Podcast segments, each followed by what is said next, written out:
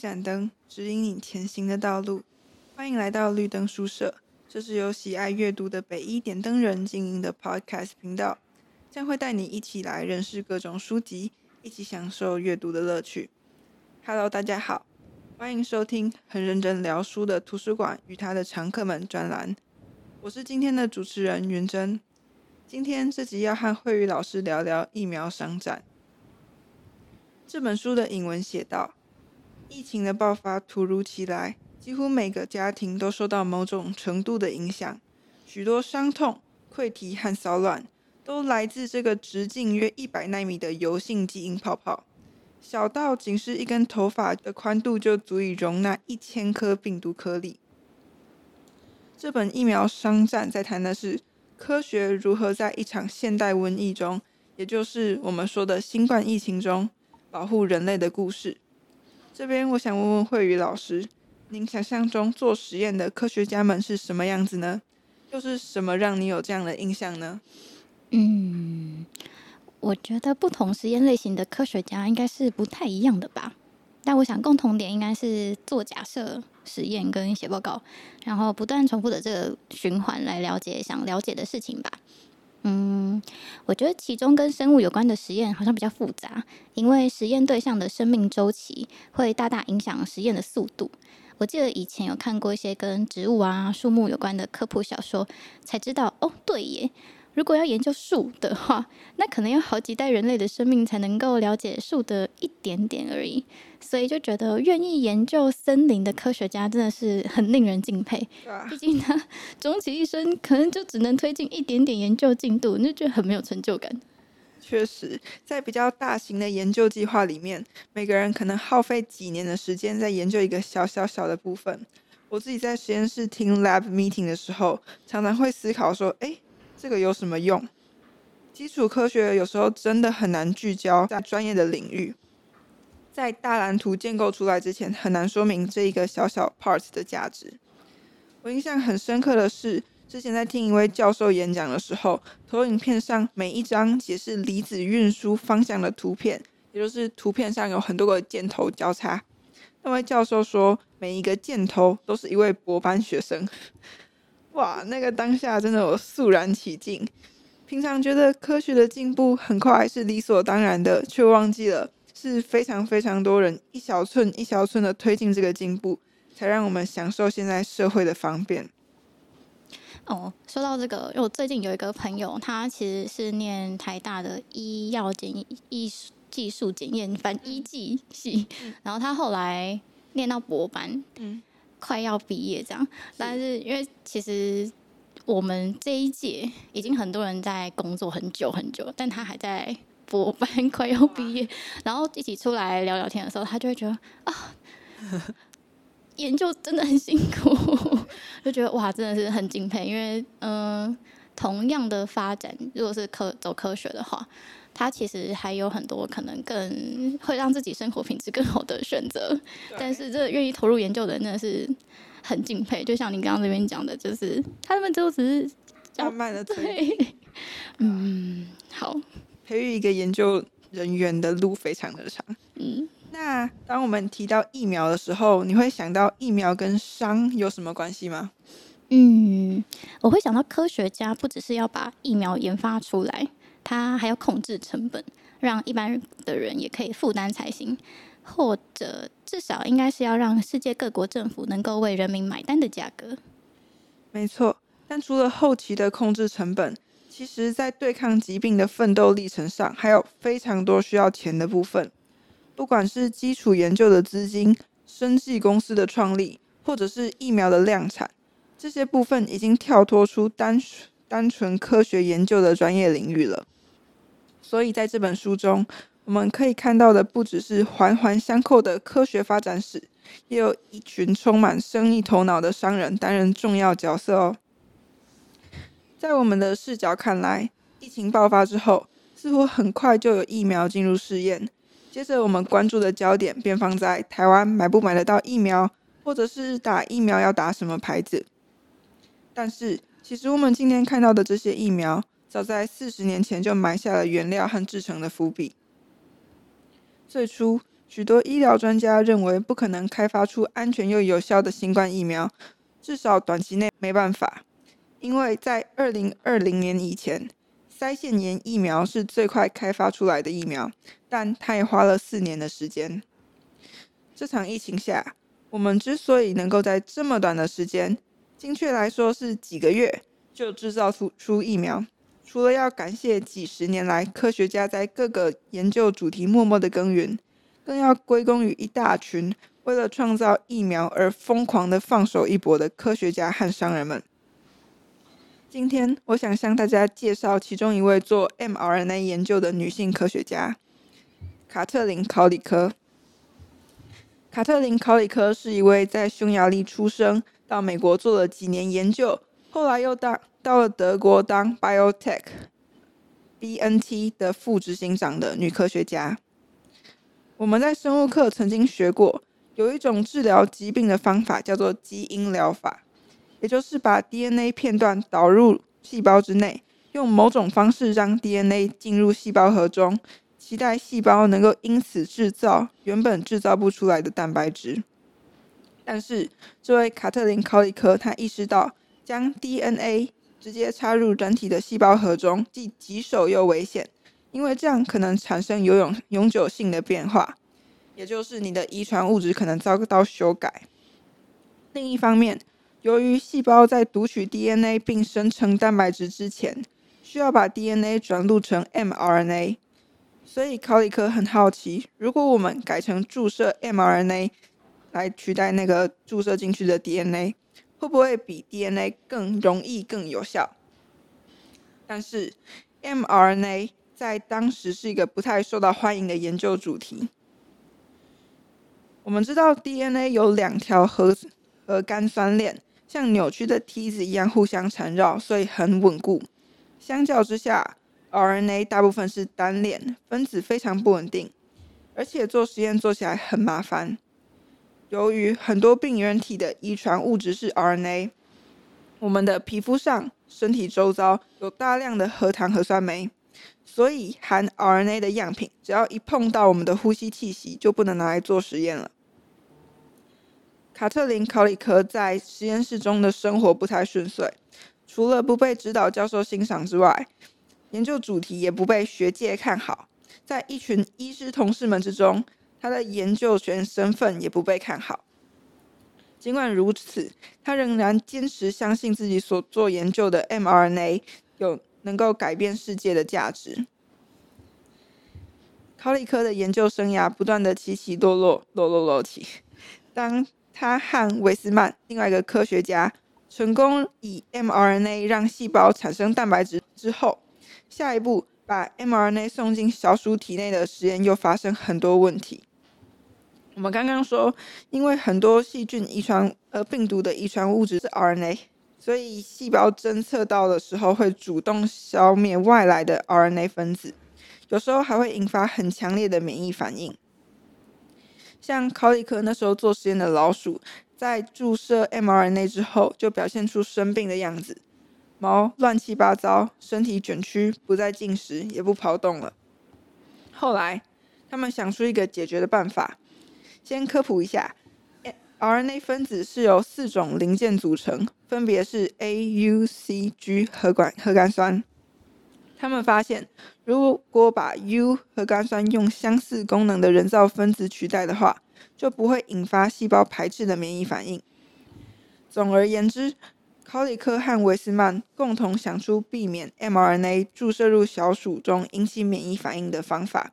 这项技术后来被莫德纳和 BNT 用来研发新冠疫苗。说了这么多，想问问慧宇老师有什么感触呢？嗯。毕竟 我没有这么深的 生物学经背景，所以嗯，但听起来真的是非常艰辛漫长的过程呢。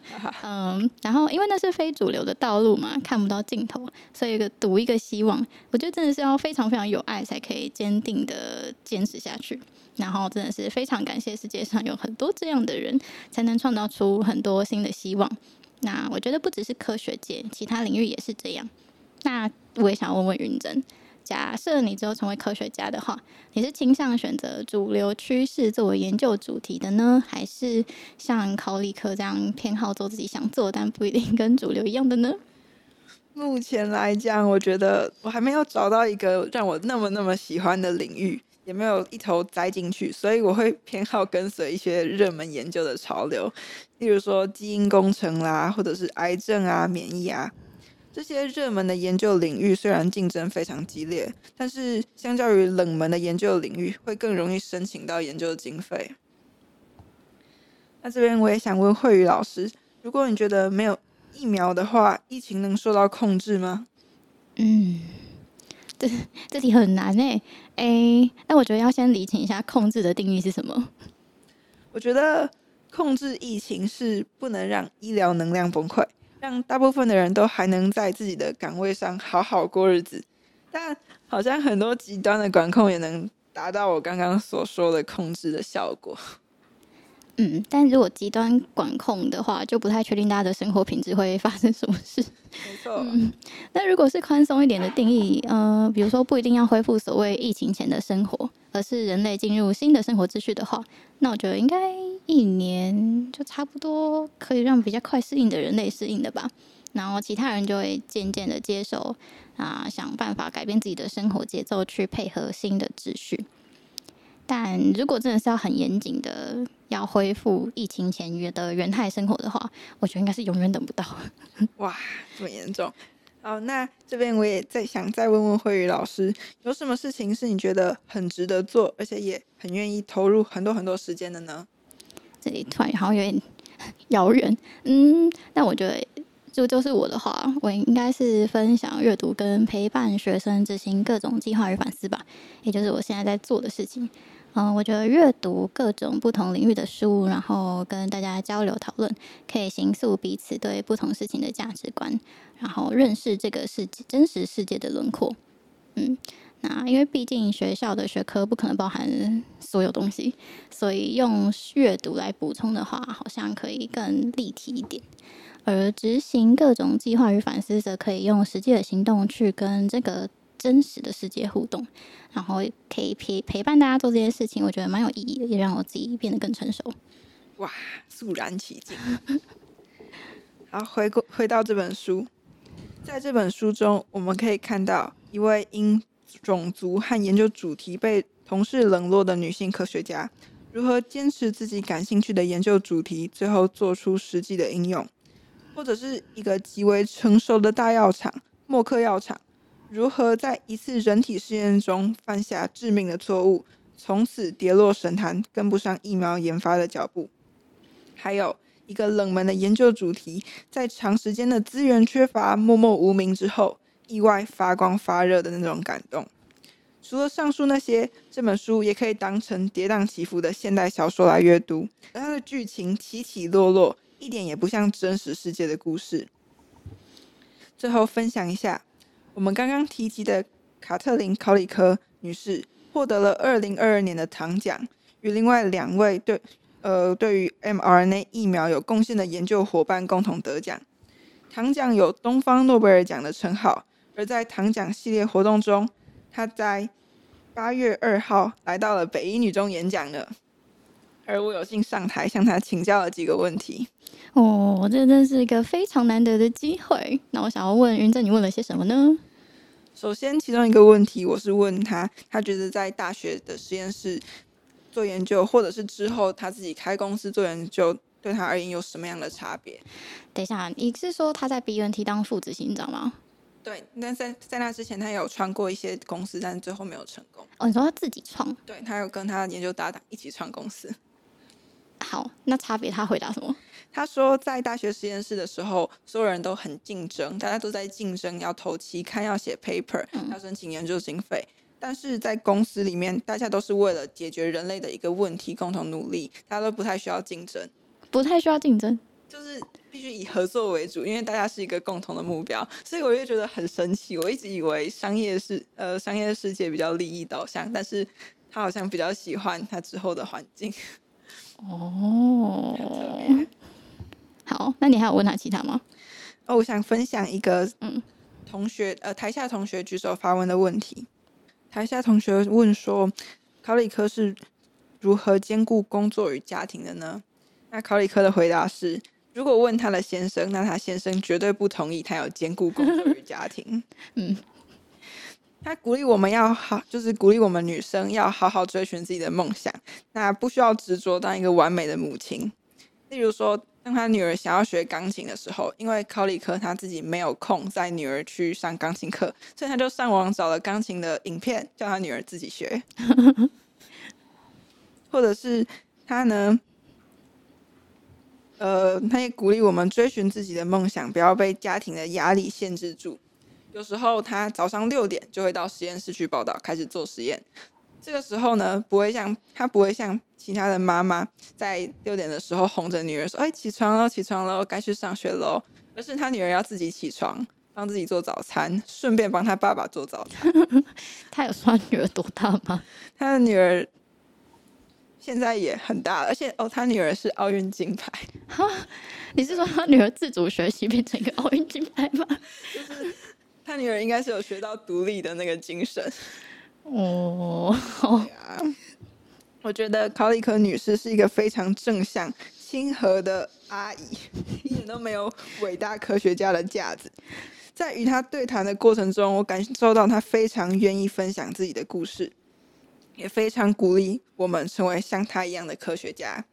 她勉励我们台下所有的女生都找一个好老公，然后台下所有的男生都当一个好老公。嗯，好。他有分享其他的事情吗？有啊，我觉得她是一个非常有心、有自己想法的女性。在她大学毕业的时候，她认识了她还在读高中的先生。她的母亲呢，就说这是一个非常有年轻有为的男人。但是呢，当你四十五岁的时候，四十五岁的女人已经是一个老女人了，但是四十岁的男人还是一个年轻男人，所以。我觉得你们不适合。考里科就跟他妈妈说：“没关系，等到我四十五岁的时候，我就跟我老公离婚。”是一个脑洞大开，但是我我觉得很特别的想法。他们是怎么认识的？他有讲吗？哦，好。我没有想到这种糖讲的演讲场合这么欢乐哎。我觉得应该是他想说要来高中，所以他分享的大部分是他在研究过程中得到一些启发，或者是呃给予他帮助的人，然后分享的这种小故事，而不是聚焦于他的专业领域。他是从这个研究领域跳到另外研究领域，然后怎么峰回路转。嗯，好。那我想问，呃，因为这次你不是临时发问嘛？你们是有几个同学？是代表提问的同学。对。那在这个过程中，你们沟通讨论还有整个活动流程是顺利的吗？还是有遇到什么小插曲？我觉得整体而言都还蛮顺利的，因为我们三个同学原本想好了问题，那之后我们被呃通知说是轮流各问一个问题的时候，我们就是把问题的顺序交换一下，那就是可以有一点小小的脉络往前。哦，算是很有应变能力，算是。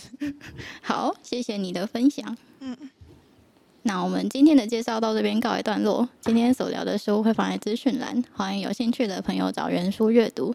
除此之外，可以在 IG 搜寻北一点的人，会有更多不同于 Podcast 的内容。我们的频道也有许多的许多的主题供大家聆听，欢迎再度莅临。